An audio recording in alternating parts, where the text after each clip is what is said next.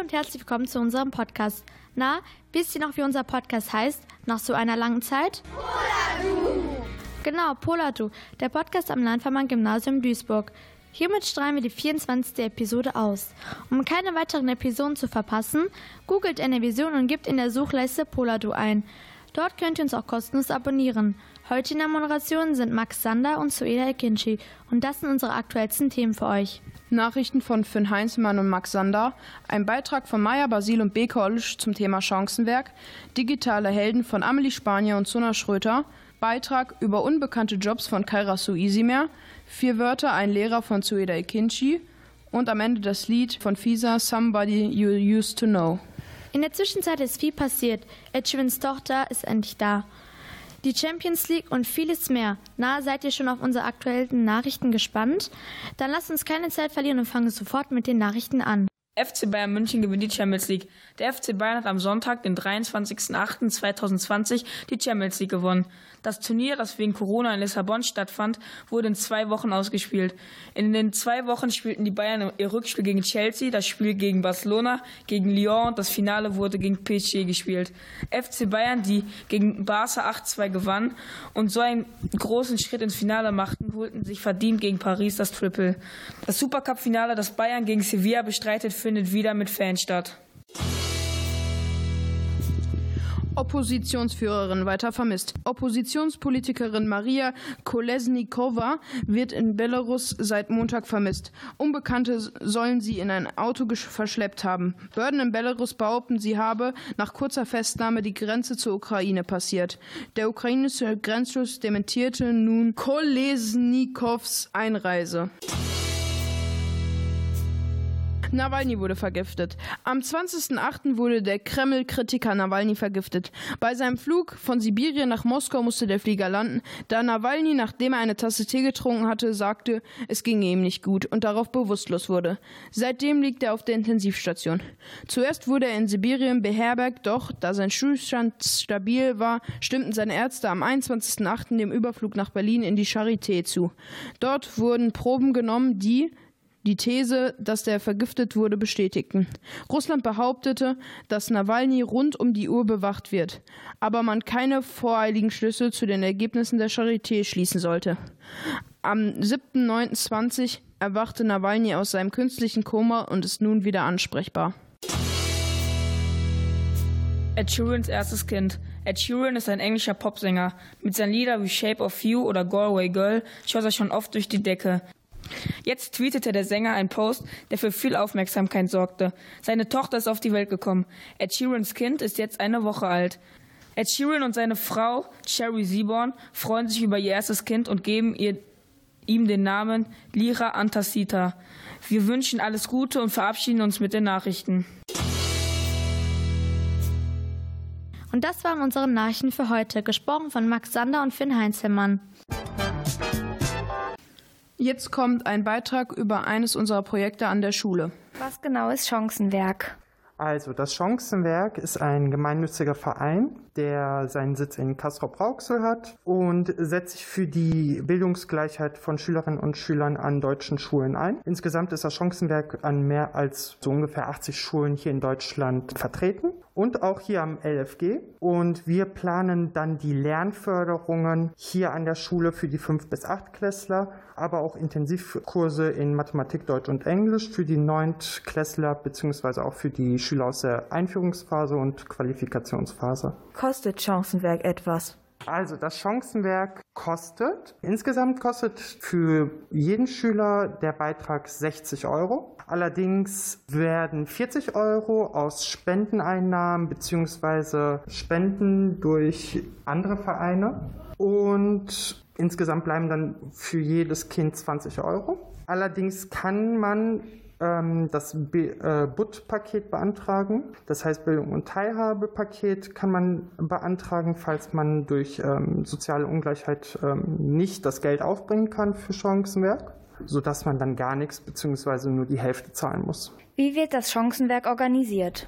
Beim Chancenwerk sind ja die Lernförderungen entscheidend. Das heißt, für die 5- bis 8-Klässler gibt es dann separat Räume. Koordiniert werden sie durch gewisse studentische Hilfskräfte, die dafür ausgebildet wurden, dass sie mit äh, jüngeren Schülerinnen und Schülern arbeiten können. Pro Raum sollten maximal zwölf Schülerinnen und Schüler da sein. Zurzeit wegen Corona sind es dann auch weniger Schüler. Äh, unterstützt werden wir durch sogenannte obere ähm, oder Oberstufenschüler bzw. Schülerinnen und Schüler der oberen Stufen. Das heißt, die helfen uns, um die Kinder weitestgehend möglichst zu unterstützen.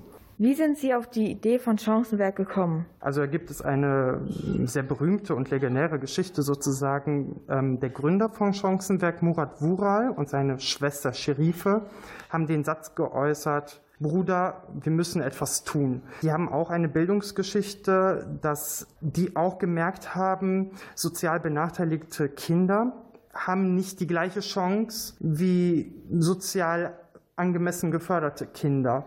Und da sind die auf die Idee gekommen, dass hier die Bildungsgerechtigkeit eingeführt werden soll, sprich Kindern zu helfen, die es nicht so einfach beim Lernen haben, die nicht die Unterstützung durch die Eltern bekommen oder die auch nicht das Geld für eine Nachhilfe zur Verfügung haben.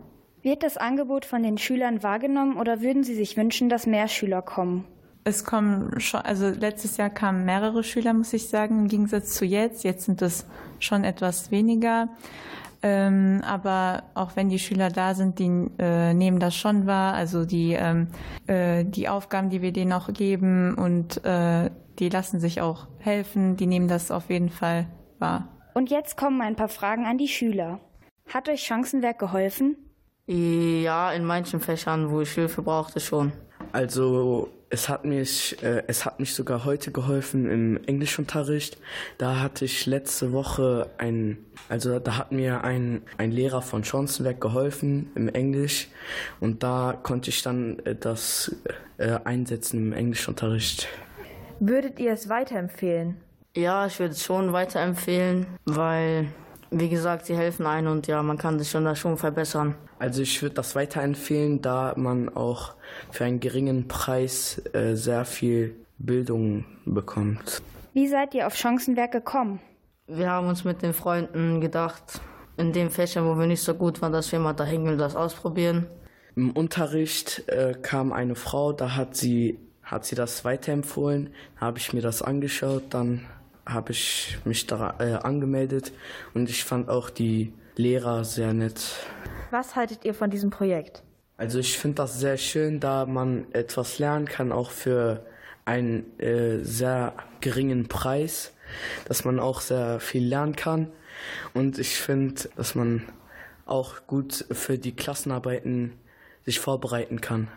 Wie sind Sie auf Chancenwerk gekommen? Also ich bin selber Student für Mathematik und Deutsch an der Universität Duisburg-Essen und mich hat eine Bekannte gefragt, du Hammer, hättest du nicht Lust, an einem Projekt mitzuarbeiten, das die Lernförderung für die 5- bis 8-Klässler leitet und eventuell einen Intensivkurs in Mathe zu halten? Da habe ich gesagt, ja, alles super. Und da habe ich zuerst eine, ähm, die Rolle des Lernkoordinators übernommen und habe eine Gruppe geleitet. Jetzt bin ich der Schulkoordinator an dieser Schule und bin der Ansprechpartner für Herrn Tasch beispielsweise, der ja auch ähm, den Zweck für Chancenwerk an dieser Schule sieht, aber auch für die Eltern, für die anderen Lernkoordinatoren. Und mir macht es Spaß, halt mit äh, Kindern zu arbeiten. Und gerade dadurch, dass wir ähm, eine soziale Ungleichheit in der, im Bildungswesen haben, ist es umso schöner zu sehen, dass die Kinder auch Erfolg mitbringen durch die Lernf äh, Lernförderung. Äh, ich bin auch Studentin an der Uni Essen, äh, Lehramtsstudentin. Und äh, ich bin durch eine Freundin dadurch äh, darauf aufmerksam geworden. Sie war selbst im Chancenwerk hier am LFG. Und ähm, leider konnte sie es halt nicht mehr weiterführen und äh, hat dann halt mich gefragt, weil sie wusste, dass ich auch immer Interesse an sowas habe.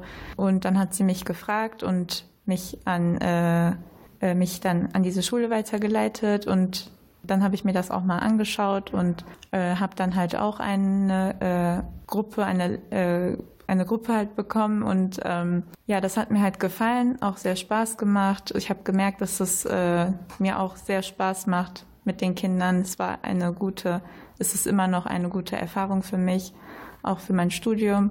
Und jetzt bin ich auch schon seit über einem Jahr hier. Vielen Dank für das Interview und das war Chancenwerk. Danke für diesen Beitrag. Wir hoffen, dass wir irgendjemandem damit helfen konnten und wenn ihr Interesse am Chancenwerk habt, könnt ihr euch in Raum 202 melden. Und jetzt kommen wir zu einem Thema, was alle Schüler, Lehrer und Eltern betrifft.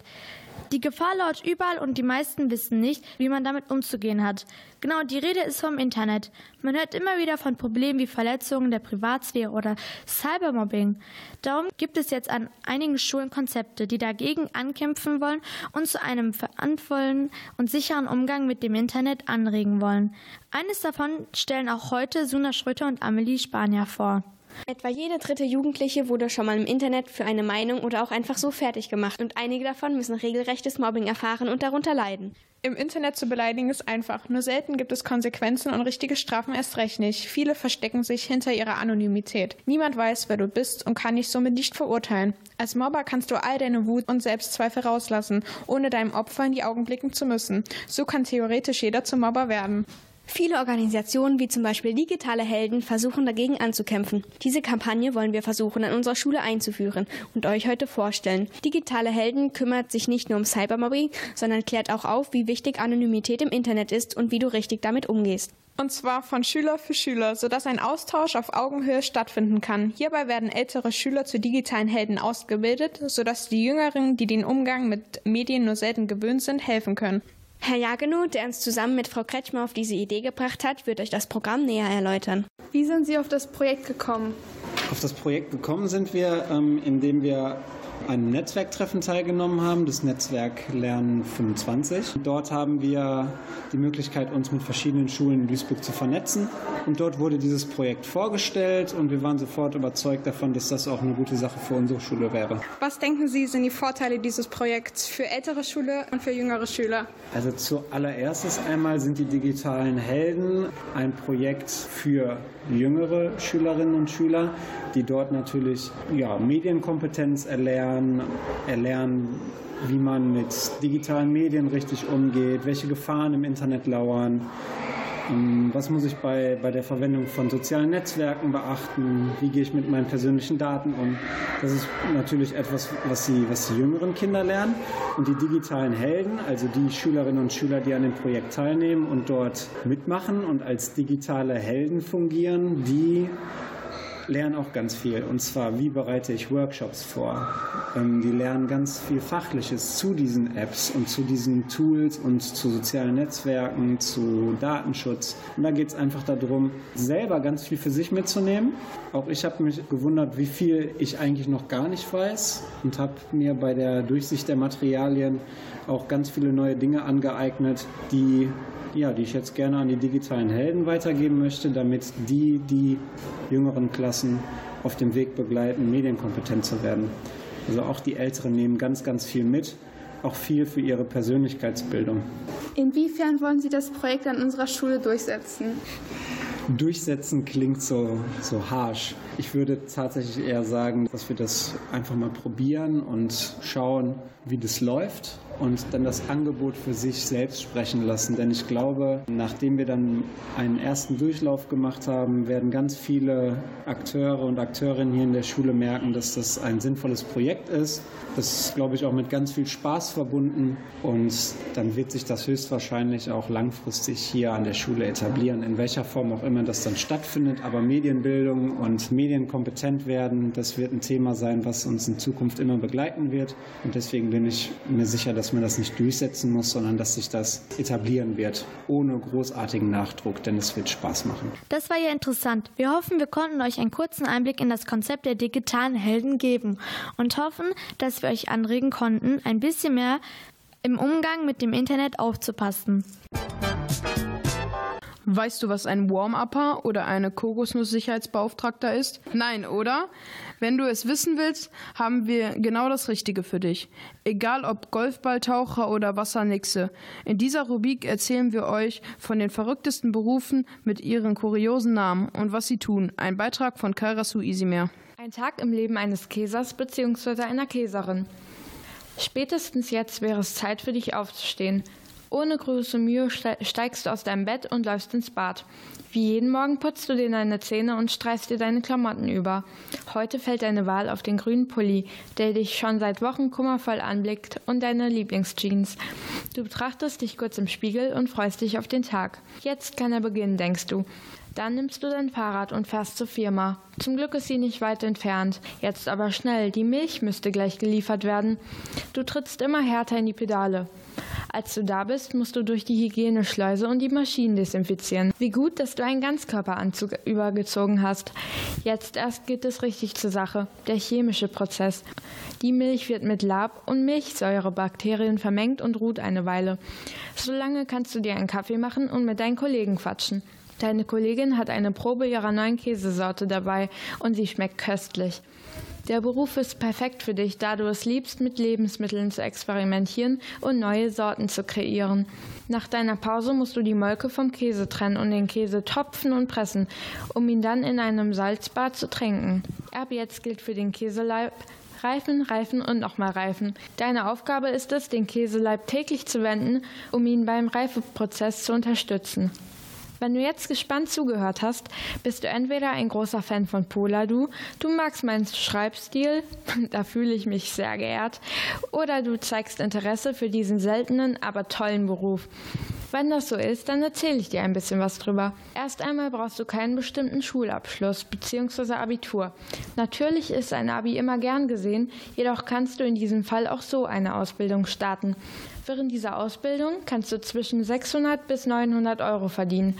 Später im Beruf 2500 bis 3000 Euro brutto. Du hast aber, wenn du dich gut anstellst und mit Lust und Freude bei der Arbeit bist, große Chancen aufzusteigen.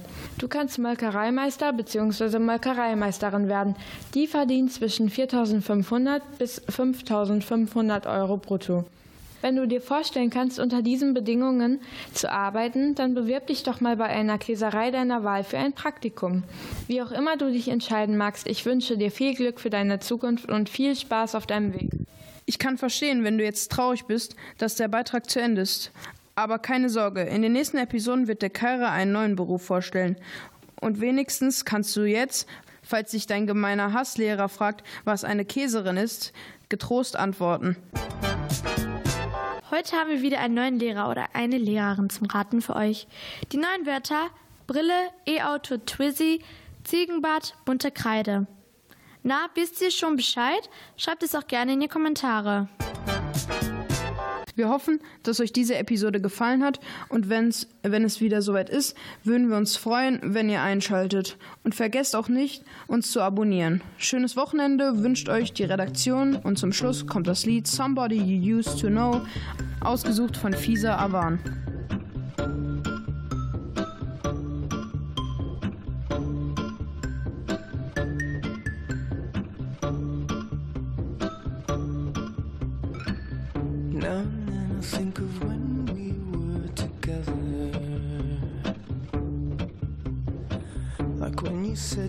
So happy you could die.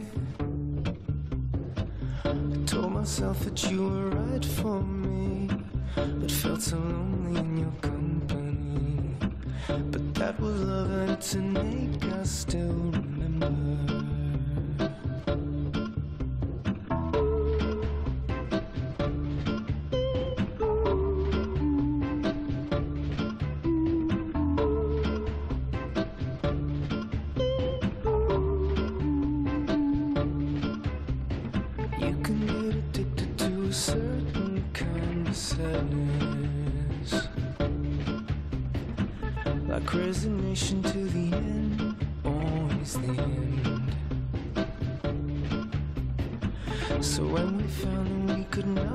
Make sense, well, you said that we would still be friends. But I'll admit that I was glad it was over.